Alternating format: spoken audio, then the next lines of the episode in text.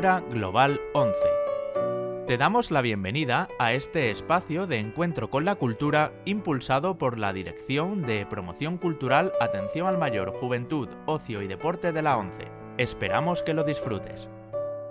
Bueno, pues buenas tardes y bienvenidos a la segunda conferencia del ciclo que hemos llamado Otoño de Zarzuela y en el que estamos haciendo un recorrido por cinco de las, de las zarzuelas más emblemáticas, gracias a la inestimable colaboración de un equipo de profesores de la Universidad de Oviedo.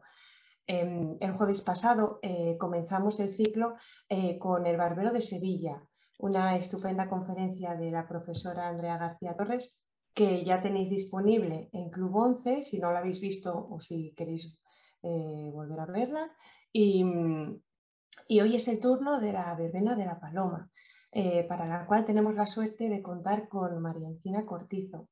Es catedrática de la Universidad de Oviedo y uno de los máximos exponentes de la musicología dentro y fuera de nuestro país. Eh, su enorme labor, dedicada especialmente a la música lírica española del siglo XIX y principios del XX, eh, de la que son innumerables sus publicaciones, con libros imprescindibles como la biografía del compositor Emilio Arrieta, eh, la hacen ser eh, toda una referencia en el mundo de la zarzuela. El año pasado, em, en una conferencia como esta, ¿no? a través de Zoom, eh, metió en nuestras casas la ópera de Fidelio y, se ha ofrecido una vez más para acercarnos a la música, a, la zarzuela en este caso. Así que muchísimas gracias, Martina. Muchísimas gracias, Marta. Yo quiero empezar dándote las gracias eh, y a todo el Club 11. Para nosotros es un honor colaborar con vosotros, ya lo sabéis, en lo que modestamente podamos ser útiles y compartir eh, esa pasión por la música que sentimos. Eh, agradecimos mucho la posibilidad el año pasado y la disfrutamos y este año pues poder compartir cosas en las que nos dedicamos a nuestro trabajo diario, como has dicho, la zarzuela, ¿no? Pues para nosotros es un, es un placer. Así que espero saber comunicaros esa pasión por un título que, como tú muy bien comentabas, es una referencia del género como es la verbena de la paloma. Mm, me gustaría reflexionar unos breves minutos al principio sobre lo que supone la zarzuela, ¿no? Es, verdaderamente es un tesoro del patrimonio de nuestro, de nuestro país y de todo el, mundo hispano, de la América hispana también, de, de esa comunidad cultural que compartimos, ¿no? las dos orillas del Atlántico. En realidad el problema si es que se puede definir como problema, es que la zarzuela es una etiqueta ya que define cosas muy diversas, desde el siglo XVII hasta el siglo XX. Hoy en día ya no se compone zarzuela, las últimas zarzuelas son de en torno a 1950, 1952, pero desde el siglo XVII, finales del XVII hasta 1950, pues ahí tenemos una cantidad de títulos inmensos, diversos, eh, nada homogéneos, pues zarzuelas barrocas que responden a modelos mitológicos, como Acis y Galatea, por ejemplo, o zarzuelas del XIX bien conocidas como El Barberillo de Lavapiés, todos los títulos del género chico, como La verbena de la paloma de la que vamos a hablar, títulos del 20 como La corte de Faraón, por ejemplo, que es una opereta bíblica, ¿no? dicen sus autores, de 1910, eh, de la que tenemos también una película bastante reciente, Doña Francisquita, la del manojo de rosas, es decir, tenemos una cantidad inmensa de partituras. Sabemos que solo en el archivo de la Sociedad General de Autores de España, en su sede de Madrid, hay ahora mismo 13.000 zarzuelas olvidadas, diríamos, ¿no? porque lo que tenemos en repertorio no llega a 50 títulos de esas 13.000. Y si revisásemos lo que sucede en la América Hispana, las zarzuelas cubanas, algunos títulos chilenos, Argentina, México, que devoraban nuestro género y que además componían ellos también sus propias zarzuelas, pues eh, estoy segura de que es difícil que ningún otro país del mundo, ninguna otra comunidad pueda competir con semejante repertorio. ¿no? Son muchísimos títulos y merecerían más atención. Yo creo que además es una obligación eh, difundirlas, por nuestra parte, difundirlas, disfrutarlas y pasárselas, legárselas a las generaciones venidas. He, seleccionado para compartir con, vosotros, me permitís que os tutee eh, esta tarde la verbena de la paloma, eh, que es una zarzuela en un acto de Ricardo de la Vega, que es el autor del texto, con música de Tomás Bretón. La zarzuela se titula La verbena de la paloma y tiene un subtítulo que era muy característico en los sainetes, la, verbena de la paloma o el boticario y las chulapas o celos mal reprimidos. y es uno de los títulos inmortales del género desde que se estrenó en febrero de 1894, hace ya más de un siglo. Nada más estrenarse consiguió inmenso éxito de público eh, y, y la crítica también acabó accediendo a aquel éxito de público y se convirtió en un clásico. Y es uno de los ejemplos que no se dejó de representar desde ese momento, desde ese año de 1894 hasta nuestros días. Aún hoy en día la verbena sigue sonando en la radio, sigue sonando en YouTube, ya en los podcasts, y aún los jóvenes conocen esa manera tan conocida que luego podremos escuchar. Es una obra breve, hemos dicho que es una obra en un acto, de en torno a una hora de duración, y por eso pertenece a esa categoría de zarzuela que solemos definir como género chico. Muchas veces me preguntan si el término género chico es porque las obras tienen menos valor, tienen menos calidad frente a la zarzuela grande, frente a la ópera. En realidad, el género chico es un invento castizo, mm, es una adaptación castiza de lo que se llamaría el teatro por horas cuando a partir de los años 60 España vive una crisis económica, hablo del siglo XIX, de 1860, vive una crisis económica que le lleva incluso a, un estallido político en el 68 con la revolución que acaba, eh, pues, termina con la monarquía de Isabel II, los teatros ofrecían zarzuela grande en tres en tres actos, con precios bastante elevados. Y los empresarios veían que cada vez estaban más vacíos los teatros. La manera de solucionar esta crisis fue adoptando un sistema que se estaba poniendo de moda en Francia, en París, que era el teatro por horas. En vez de ofrecer una función de una hora de duración, se ofrecían cuatro funciones Em, de una hora cada uno, de manera que se multiplicaban por cuatro el número de entradas vendidas y se podían ofrecer funciones más baratas, porque también las obras de en torno a una hora no costaban lo mismo en cuanto a producción teatral que las zarzuelas grandes en tres actos que duraban tres horas, requerían un gran coro, una gran orquesta, 14 intérpretes. Por tanto, el género chico fue la etiqueta popular de ese teatro por horas. La gente empezó a llamar a las obras obras chicas porque eran más breves y acabamos conociendo todo un repertorio de partituras como género chico. La verbena de la paloma es uno de esos modelos y es un modelo de sainete lírico, como vamos a ver ahora. Eh, de, alguna manera, el género chico que llegó a España en los años 60, como yo comentaba, fue eh, inundando todos los espacios teatrales de nuestro país, incluso los cafés cantantes, donde también se hacían funciones de zarzuela con un piano, y, y, poco a poco fue inundando todos los teatros de Madrid, incluso el Teatro de la Zarzuela, que al principio se negaba a cambiar de modelo de esa zarzuela grande al género chico. Pero si de alguna manera hubo un teatro representativo del género, ese fue el Teatro Apolo. El Teatro Apolo, que es conocido también mm, con el término popular de la Catedral del Género Chico, es un teatro que estaba en la calle de Alcalá, hoy ya no se conserva, enfrente del Círculo de Bellas Artes, en la esquina de la calle Barquillo con la calle de Alcalá, y allí todavía en el edificio que hoy ocupa su espacio se puede encontrar una placa que recuerde que en ese, en ese espacio se erigió el Teatro Apolo, que vivió noches mágicas para el género chico y que, como digo, se ha convertido en una referencia eh, y en el espacio emblemático de ese género.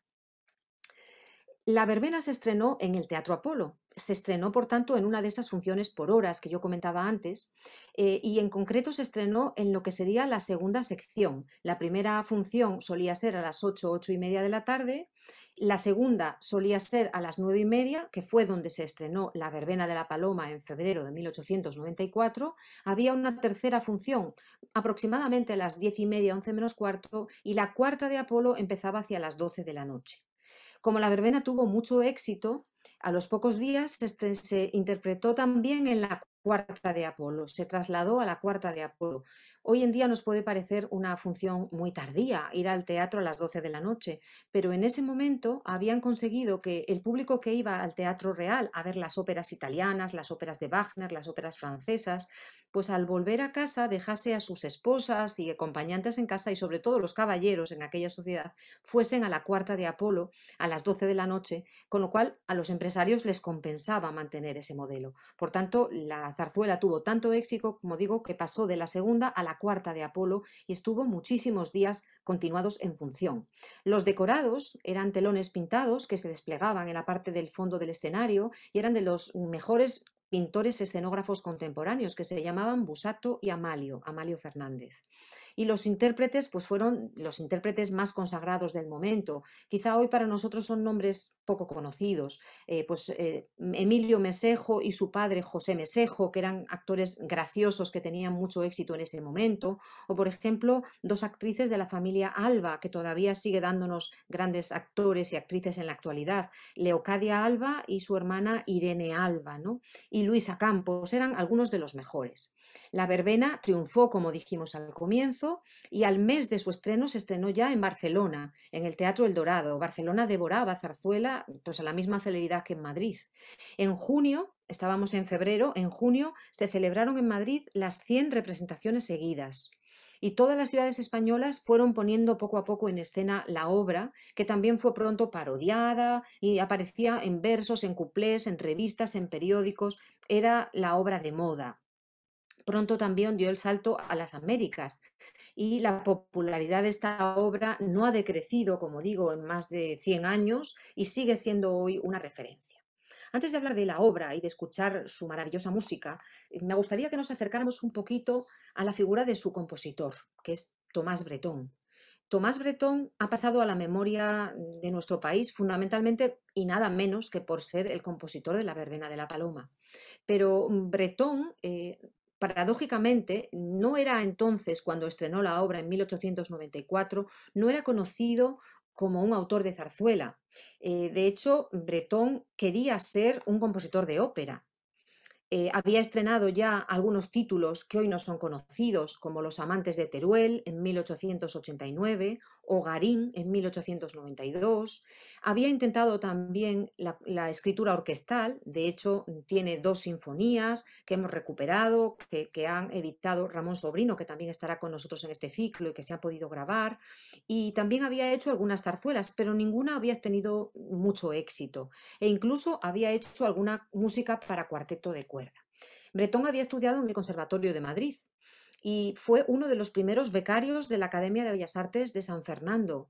En el año 1878 la Academia incorpora a la música entre, sus artes y mm, dota de unas becas para ampliación de estudios en Roma. Pues Bretón es el tercer becario, el primero es un compositor que se apellida Zubiaurre, el segundo es Ruperto Chapí, contemporáneo de Bretón, y el tercero es Tomás Bretón, que está en Roma en Viena y en París con esa beca de la Academia entre 1881 y 1884. Bretón era un hombre mm, muy comprometido con la regeneración cultural de España. Quería que España mm, asumiera la normalidad musical de otros países, que desarrollase una ópera española, y él lo intentaba, e incluso que su vida orquestal a finales del 19 fuese una vida orquestal rica y con la recepción del repertorio sinfónico europeo. Eso le lleva también a ser director de la primera orquesta que tuvimos en España, la Sociedad de Conciertos de Madrid. Eh, y Bretón, en esa, con esa orquesta, que es la antecesora de la actual Sinfónica de Madrid, con esa orquesta dirige partituras de Beethoven, Beethoven o mm, sinfonías de Haydn, va poco a poco normalizando la vida musical de España. Por eso también escribe alguna obra sinfónica antes de la verbena de la paloma. Una de ellas, en la Alhambra, se titula En la Alhambra, eh, y es una partitura maravillosa que él estrena en, en Granada precisamente con esa orquesta de la Sociedad de Conciertos y que también hemos recuperado y se puede escuchar en YouTube. Si alguien tiene el interés de, ver cómo suena, pues no tiene más que buscar en YouTube en la Alhambra de Bretón y, es una partitura muy hermosa y muy agradable de escuchar. El mes de estreno de la zarzuela, la verbena de la Paloma, el mes de febrero de 1894, también fue un mes muy, muy movido para Bretón porque tuvo lugar el estreno de otra obra sinfónica interesante, Las escenas andaluzas. Estrenó las dos obras en el mismo mes. Curiosamente y tristemente para la música española, también en el mes de febrero fallecieron Arrieta y Bretón, Arrieta y Barbieri, perdón, los representantes de la generación anterior eh, que pasaban el testigo a esos jóvenes, Bretón, Chapí, Emilio Serrano, de esa generación de la restauración. Y vamos ya con lo que es la verbena. Como hemos comentado, la verbena es una zarzuela en un solo acto y dramatiza un fragmento de vida de unos cuantos personajes del Madrid contemporáneo, personajes populares, no son personajes de las altas clases nobles o de las altas clases políticas, sino que son personajes del pueblo, personajes populares. todo tiene lugar en unas horas de la noche de la víspera de la fiesta de la Virgen de la Paloma. La Virgen de la Paloma, que es la patrona popular de Madrid, porque la patrona oficial es la Virgen de la Almudena, se celebra el 15 de agosto, el, día de la Asunción de, Nuestra Señora, que es fiesta en tantos lugares de España. Por tanto, la verbena de la Paloma sería unas, unas horas de la noche del 14 de agosto de 1894.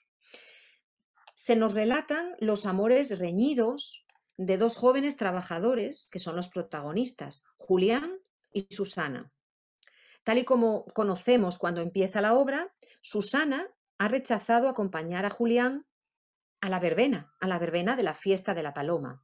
Y él, desconfiado por la negativa de su novia, ha seguido a la joven al taller de, de costura donde trabaja nos relata que ha descubierto que Susana y su hermana Casta han ido a entregar los repartos de ropa que cosen en el taller en un coche de caballos, cosa que no era habitual en los trabajadores, iban andando, en un coche de caballos, y que además ha escuchado a un caballero que las acompañaba. Julián no ha podido identificar al caballero porque de hecho el coche casi le atropella, el coche de caballos.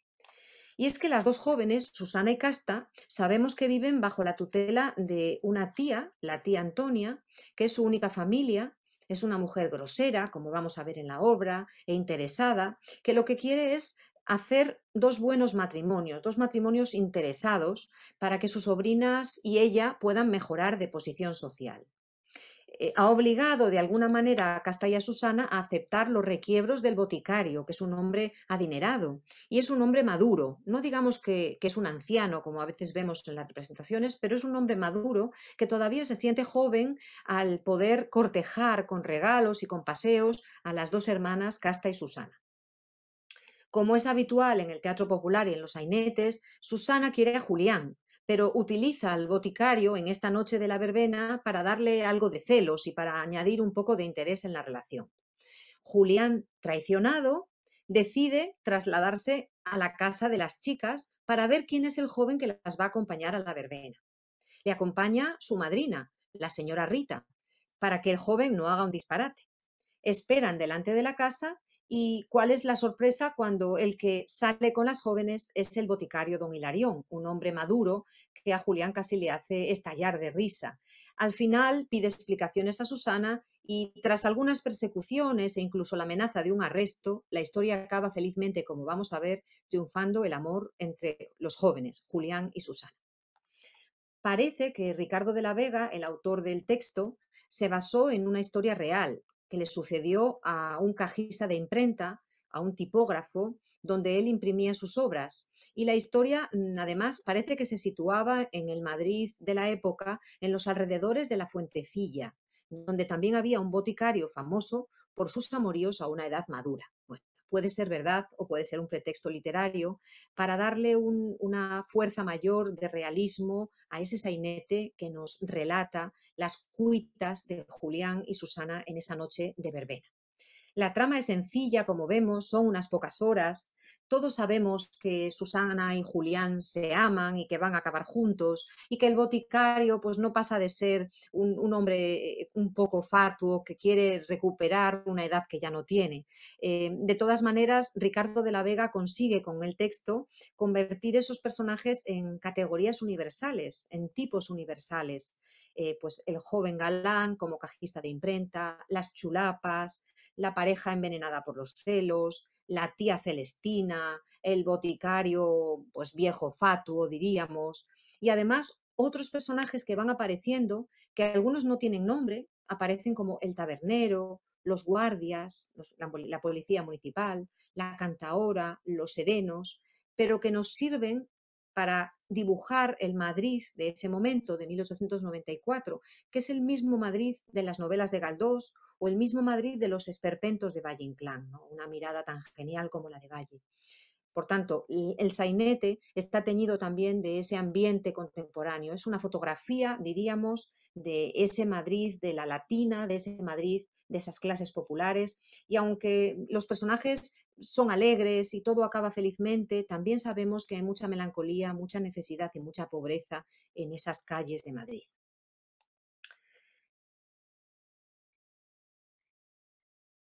¿Por qué hay una referencia a a un tipógrafo o a un cajista de imprenta. Julián es cajista de imprenta. Bueno, pues también podría ser porque Bretón, que era un hombre de ideas, eh, de ideas socialistas, eh, de alguna manera homenajea en la obra a la creación del Partido Socialista Obrero Español, que tuvo lugar en 1879.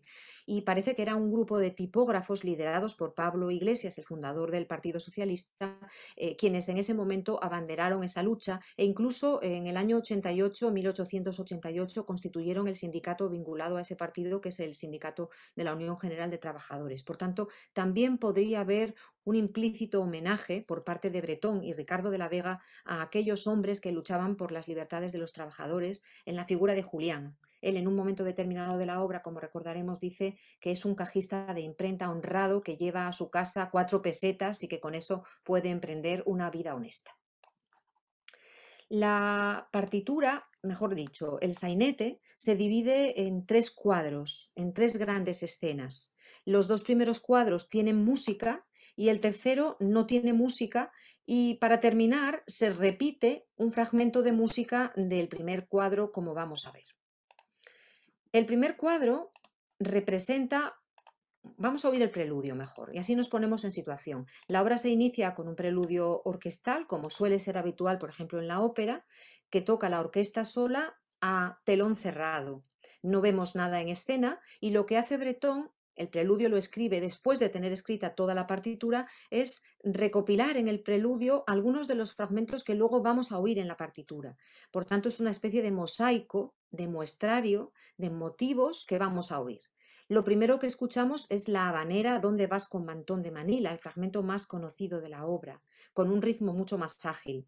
Luego escuchamos fragmentos de un diálogo inicial entre don Hilarión y don Sebastián que vamos a ver, o un fragmento de un motivo de Casta y Susana, o un fragmento de Julián cuando está desesperado porque dice él por una morena chulapa me veo perdido, está desesperado porque Susana le rechaza, o el inicio del chotis de don Hilarión, que nos va a cantar después cuando lo veamos, que una morena y una rubia, hijas del pueblo de Madrid, le dan el opio con tal gracia que no se puede resistir. Vamos a intentar, a ver si puedo hacerlo rápido, a escuchar el preludio en una versión discográfica de Antoni Rosmarba y de la Orquesta Sinfónica de Madrid. Ahí va.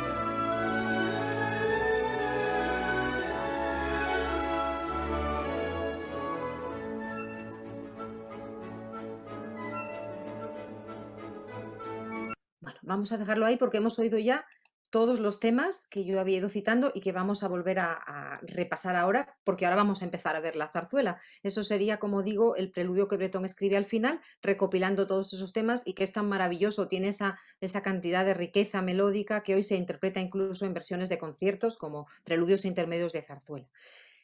Cuando se levanta el telón, vamos a ver el primer cuadro escénico. Estamos, según dice el libreto, en una calle de Madrid. Como recuerdo, es la noche de la víspera de la, de la, fiesta de la Paloma, la noche del 14 de agosto. Se celebran, por tanto, según nos dice el propio libreto, cientos de verbenas en el barrio de la Latina, en cualquier plaza, en cualquier calle, se cierra la calle, se utilizan dos organilleros y ya tenemos un espacio para bailar, en un momento en el que los madrileños, los españoles en general, adoraban el baile como celebración. Había cientos de sociedades de baile. Además, hace mucho calor. Durante todo el tiempo en el texto se nos repite, hace muchísimo calor, sale fuego de la pared, es agosto en Madrid. La escena, mm, según relata Ricardo de la Vega, nos dice que frente al público y ocupando casi todo el escenario, vemos la fachada de una casa grande, dice él, y moderna, moderna de 1894, una casa de tres pisos. En el centro, el portal de la casa y a la izquierda del espectador, una botica, la botica de Don Hilarión, en la propia fachada de la casa, en el local de la calle de la casa. A la derecha hay otros dos, eh, otros dos, otras dos tiendas, una buñolería de lujo, donde la gente acude a comprar buñuelos, y a su lado una taberna o un almacén de vinos. Las tres tiendas son practicables, dice Ricardo de la Vega, es decir, que la gente entra y sale de ellas, la taberna, la tienda de buñuelos, la buñolería y la botica. Además, como hace mucho calor, delante de la botica hay dos sillas, están sentados dos hombres maduros, uno de ellos es don Sebastián, nuestro boticario, y está con su amigo don Hilarión, perdón, don Hilarión, nuestro boticario, que está con su amigo don Sebastián. Don Sebastián es el dueño de una tienda de sedas, también tiene un cierto nivel económico y ha ido a charlar con su amigo don Hilarión porque no tiene trabajo y ambos están hablando sobre cuestiones de moda. Ese es el primer fragmento de la obra. Lo que hace Bretón, igual que hace en la historia Ricardo de la Vega, es retratar los sonidos del Madrid contemporáneo. Por tanto, en este primer número vamos a tener distintos fragmentos. Lo primero que vamos a, escuchar, por lo menos un trocito, es el diálogo pseudocientífico entre don Hilarión y don Sebastián que tiene un fragmento que es bien conocido, por lo menos lo era antes, ese ritornelo, ese estribillo que ellos repiten, hoy las ciencias adelantan, que es una barbaridad. Están hablando de si es bueno el agua de loeches, de si es bueno el aceite de ricino, aquellos remedios pseudocientíficos que aquellos hombres utilizaban, ¿no? Y utilizan esas palabras agudas, barbaridad, brutalidad, bestialidad, que provocan la risa y que recuerdan también el lenguaje del mundo de la ópera bufa italiana. Vamos a aproximarnos a ese primer diálogo, ese fragmento de don Hilarión y don Sebastián. Perdón, esta publicidad a veces nos juega malas pasadas, ya está.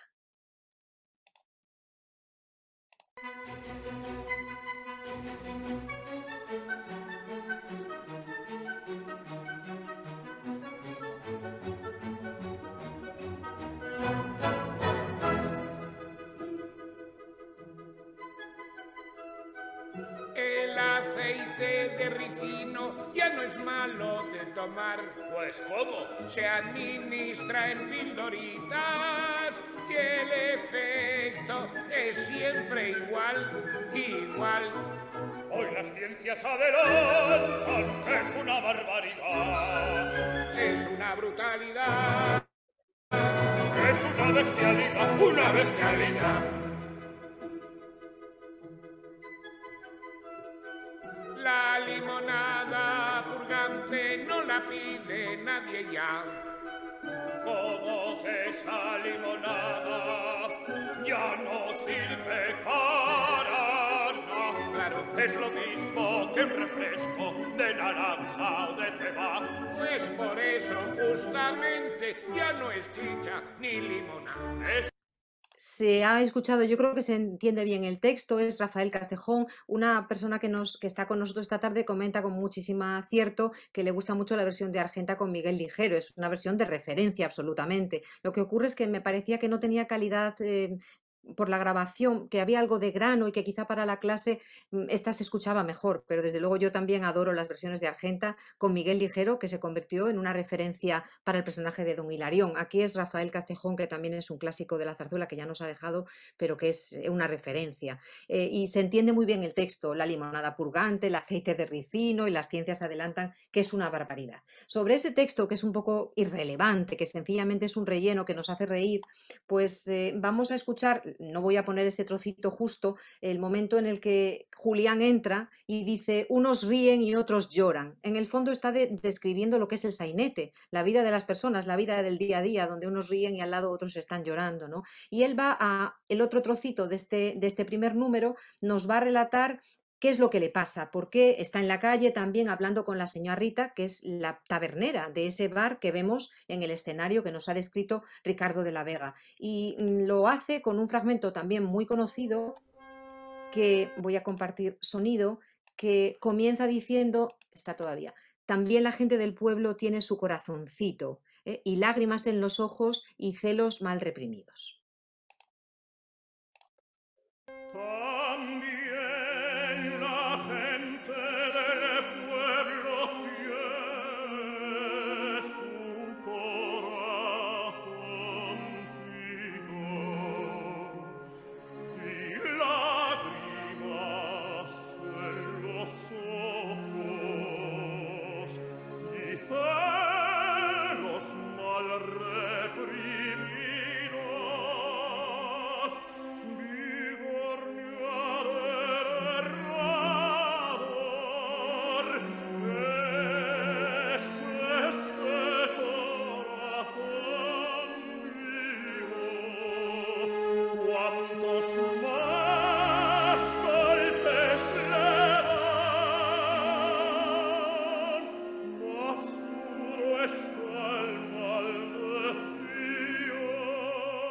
Hemos sabido es que sufre, nos ha dicho al principio, la gente del pueblo tiene su corazoncito y además añade una frase que quizás se entiende peor porque es una palabra que no utilizamos. Vigornia del herrador es este corazón mío. Una vigornia es ese espacio metálico sobre el cual el herrador golpea el hierro, ¿no? Un corazón golpeado, dice, cuantos más golpes le dan, más duro está. Y ahora está ya el segundo tema de ese solo de Julián, a quien lo oímos en voz de Plácido Domingo en esta grabación.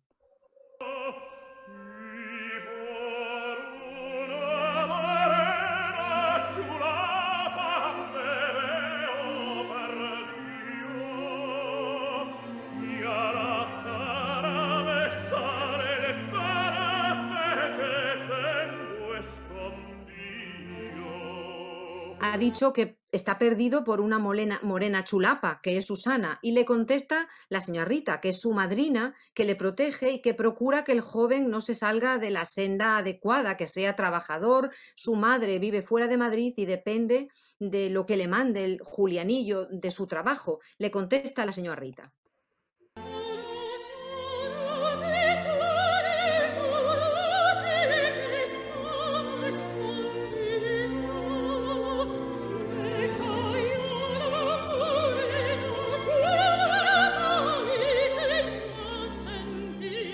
Recomienda que tenga más sentido. Empezábamos a oír a la flauta porque sobre este diálogo, en el mismo escenario, en otra zona, están todavía hablando don Hilarión y don Sebastián, que siguen hablando y ahora hablarán del agua de Loeches, que tampoco se utiliza y que en verano hay muchas enterocolitis. Y además va a intervenir un tercer grupo, que son los taberneros. El tabernero con un grupo de hombres que están jugando al tute, están jugando a las cartas, y al final los tres la señora Rita y Julián, don Hilarión y, el, y don Sebastián y el tabernero con sus amigos jugando a las cartas, se van a sumar en este fragmento ya más adelante del mismo número, del mismo número primero.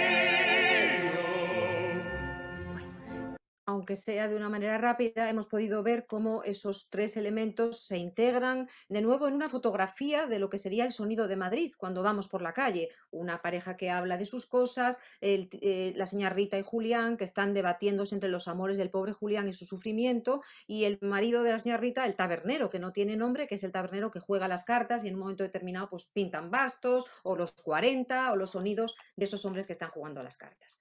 Después de este fragmento, como es la, verbena, la víspera de la verbena, aparece el coro, que es otro elemento que suele estar presente en los sainetes, el coro popular, en este caso son hombres y mujeres de esos barrios de la Latina que acuden a una de las muchas verbenas que se celebran y que acuden eh, con sus mejores galas. En este caso, las jóvenes van vestidas con mantón de Manila.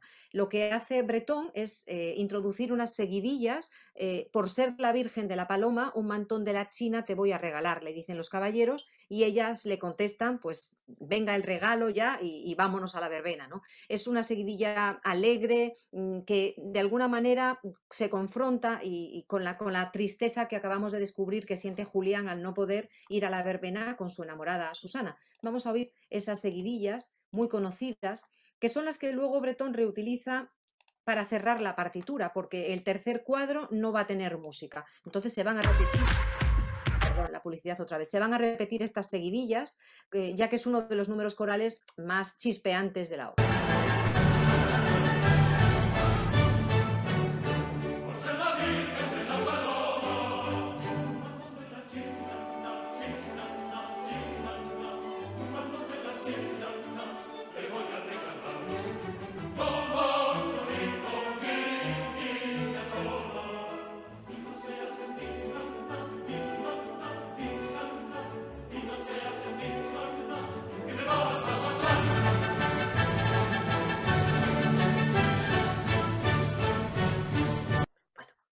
Es el sonido de las seguidillas, que también son uno de los fragmentos conocidos de la obra y que, como digo, permite permite que todo ese mundo de la alegría de la verbena esté presente también en la zarzuela.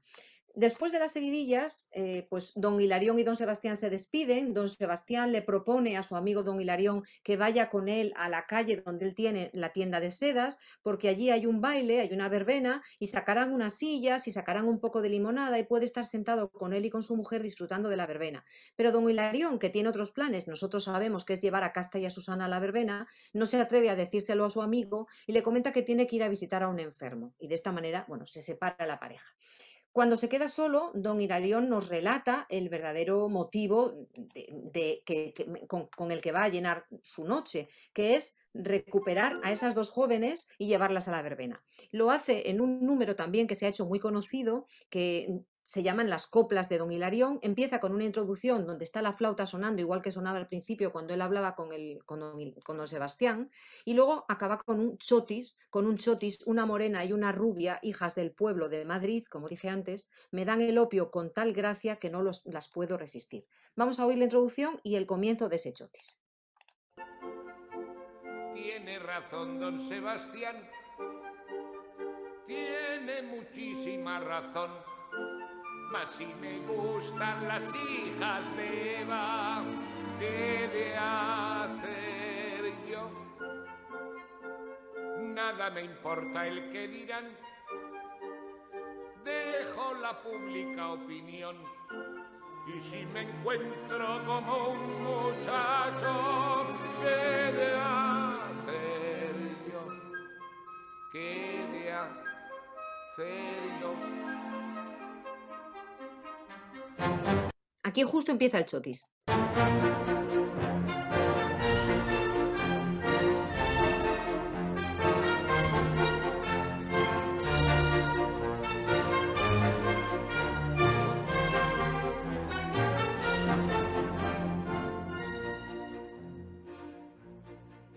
Una morena y una rubia, hijas del pueblo de Madrid me dan el opio con tal gracia que no las puedo resistir.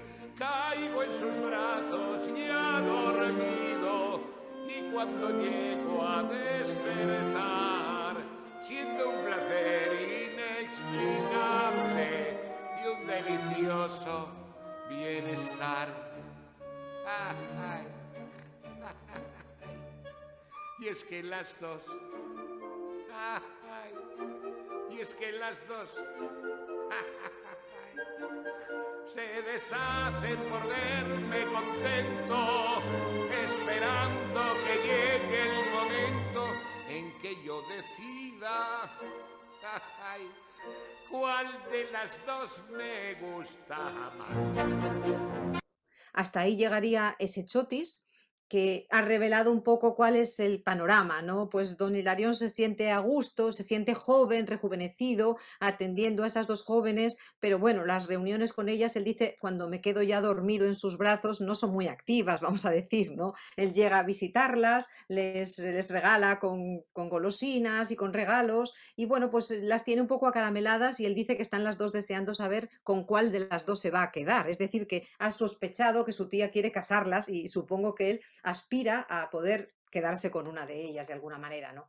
Em, esta copla cerraría el primer cuadro. Aquí se acabaría la primera escena de ese sainete, el primer cuadro escénico.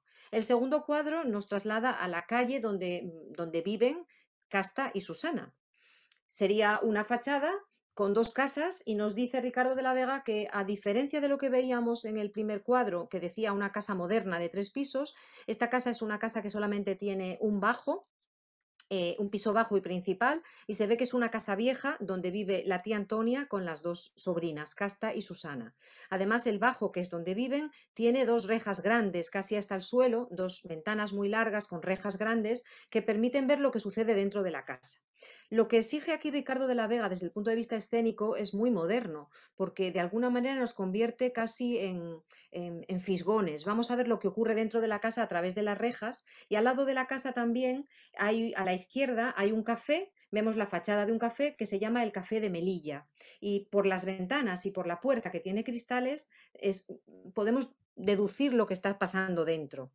Es muy difícil que veamos esto así en un teatro, porque lo que va a pasar es que dentro del café hay una cantaora de flamenco, la chiclanera que canta una soleá acompañada por un piano, y es una tentación muy grande para un director de escena no sacar a la chiclanera a la escena, dejar la escena vacía y que tengamos que imaginar lo que ocurre a través de una ventana. Yo lo entiendo, pero lo que dice el texto es muy moderno, porque es vislumbrar esa ilustración musical, que no deja de ser otra ilustración musical de lo que oirían aquellos madrileños que atravesasen la calle. ¿no? Y lo que tiene lugar en la casa, pues las hermanas oyen a la chiclanera, la, eh, la recombinan y la, la, la, jalean, olé, olé, y viva la madre que te parió y todas estas cosas. Luego llega eh, el, el, boticario, luego suena una mazurca, en, bueno, no vamos a adelantar acontecimientos, todo sucede dentro de los edificios. Lo primero que oímos, por tanto, es la Chiclanera. Ese café de Melilla tiene una cantaora, es el tiempo de los cafés cantantes, es el tiempo del inicio del flamenco con mucha fuerza en Madrid en 1894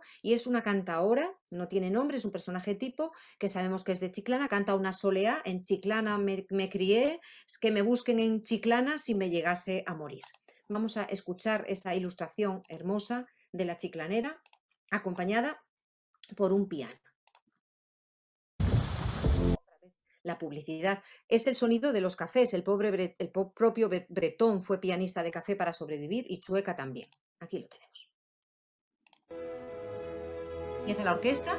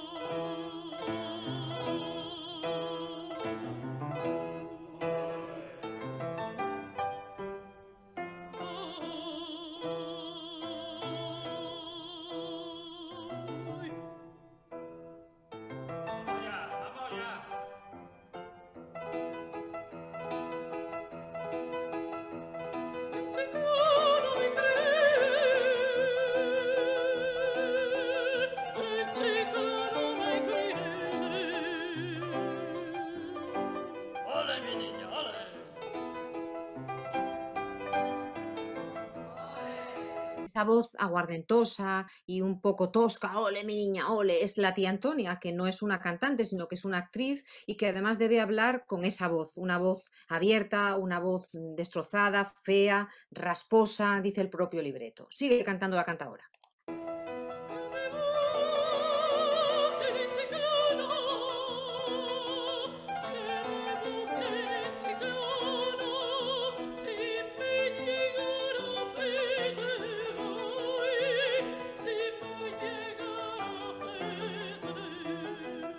Poco a poco ella sigue cantando las coplas de la soleá, que es lo que está cantando, y poco a poco el resto de personas del café y también la tía Antonia que está en la ventana, en la reja, escuchando la música del café, se van animando y cada vez son más los, la manera de jalear.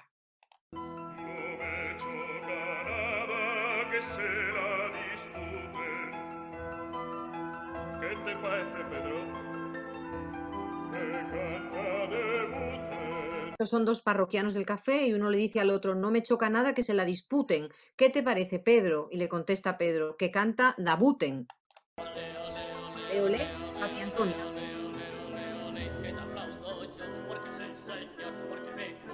Y no habrá ninguno que diga que no. Bendita sea la madre que te parió.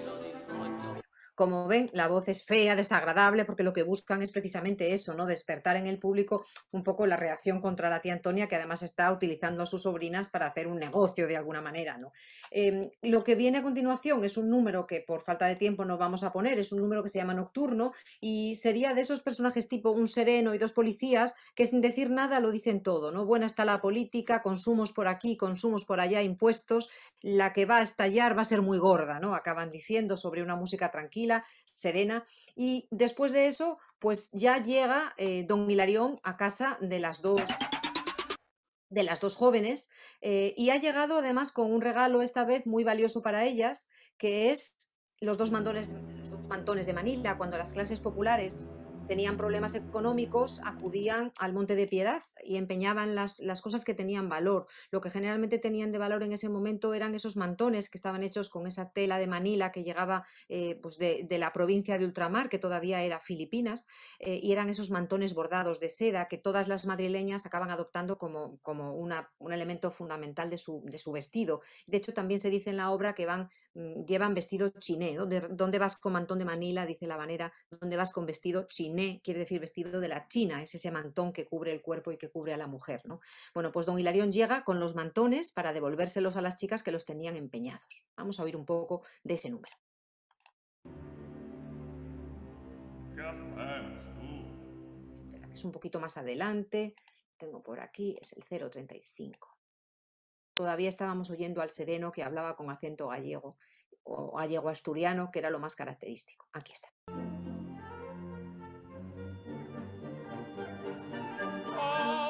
noche me espera con mis lindas chulapas. Estoy lo mismo que en mi edad primera.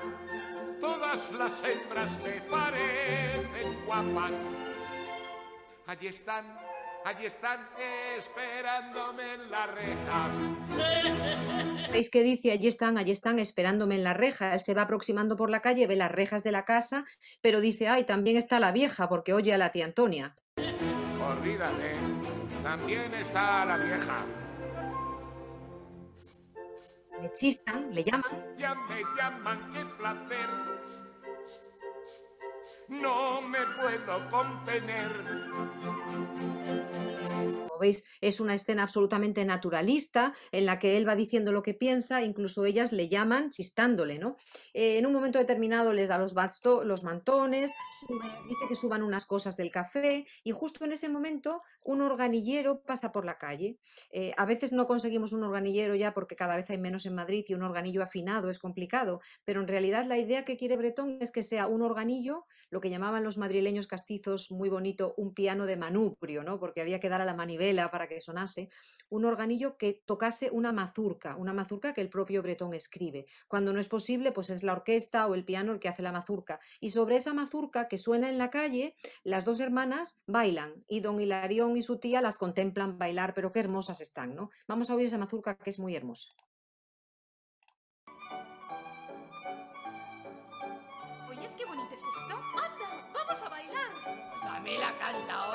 Divierte mucho más.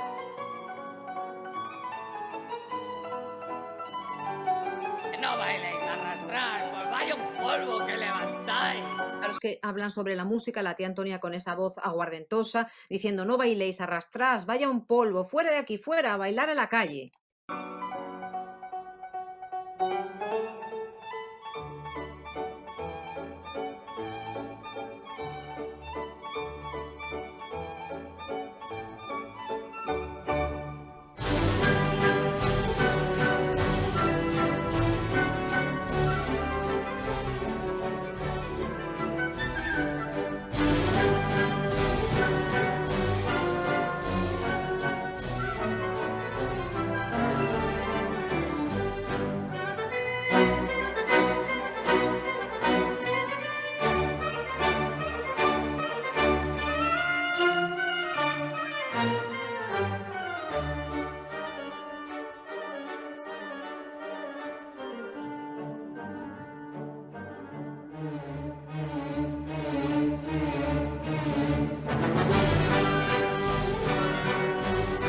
Cortamos ahí cada vez la mazurca tiene una presencia mayor. Primero la oíamos en el piano porque en esta versión no han conseguido el organillo afinado para poder incrustarlo en la grabación. Y eh, desde el piano pasa la orquesta y empiezan bailando solamente ellas ya en la calle y luego se suman todos los que van pasando y es un cuadro de baile también muy hermoso. La mazurca, como he sabido, era una de las grandes danzas de moda en ese momento, junto con el chotis, con lo cual estamos oyendo un montón de ritmos de danzas. Hemos oído chotis, hemos oído seguidillas, hemos oído mazurca, que es lo que en ese momento estaba de moda en Madrid y que puebla la zarzuela y el género chico, que casi todas las partituras son colecciones de danzas.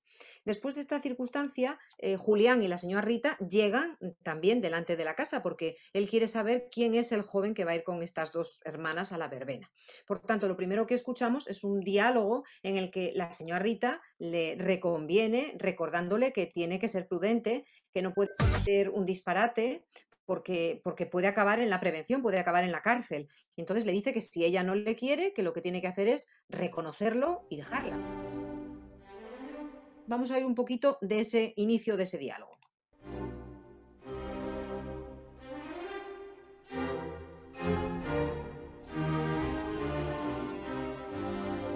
Ya estás frente a la casa y ahora qué vas a hacer?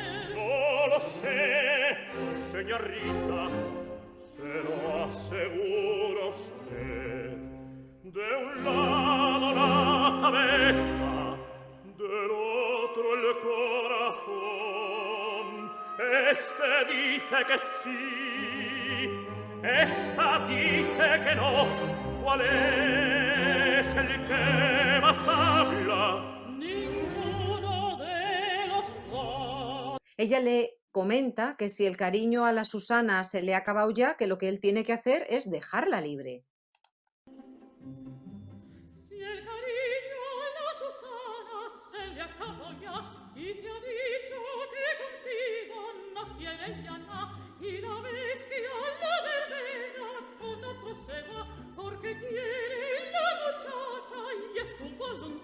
A que quieres condenado maldita sea seguirlo e perseguirlo, si descarregla, y te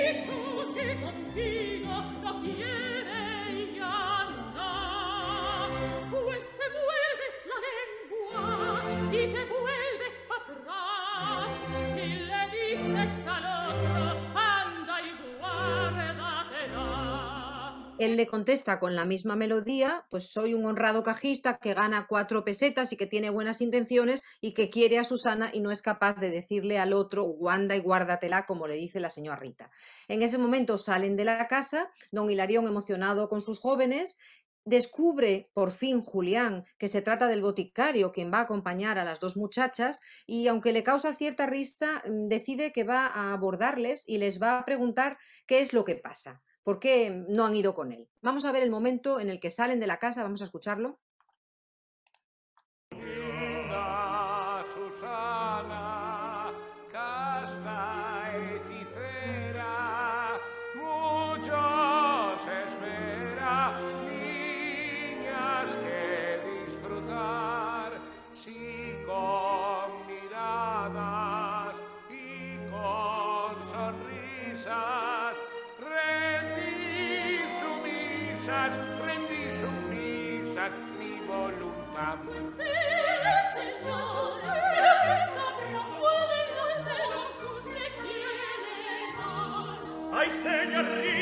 Hemos oído a don Hilarión, Linda Susana, Casta Hechicera, y a ellas dos que le dicen, bueno, pues usted sabrá cuál de las dos le quiere más. Y a la vez, aparte, ahora escuchamos a Julián que le dice al señor Rita, no aguanto, no puedo más. Lo está usted viendo. Soy un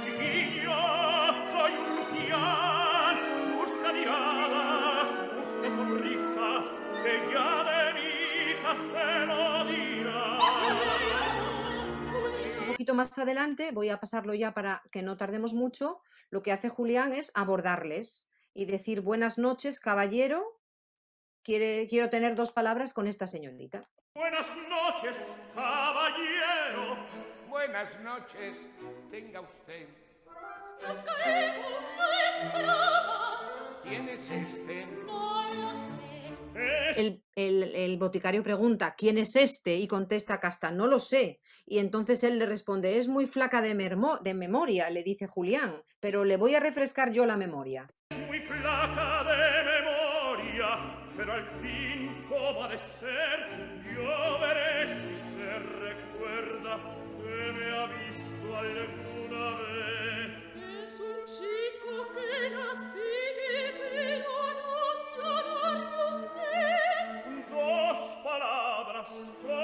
permiso.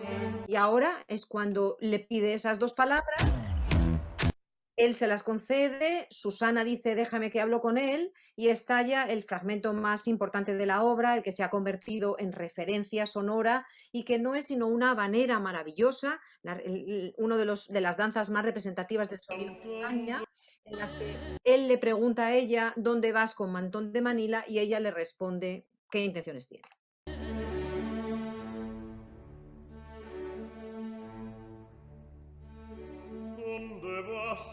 manton de manila donde vas con vestido chiné A lucirme y a ver la verbena, y a meterme en la cama después. ¿Y por qué?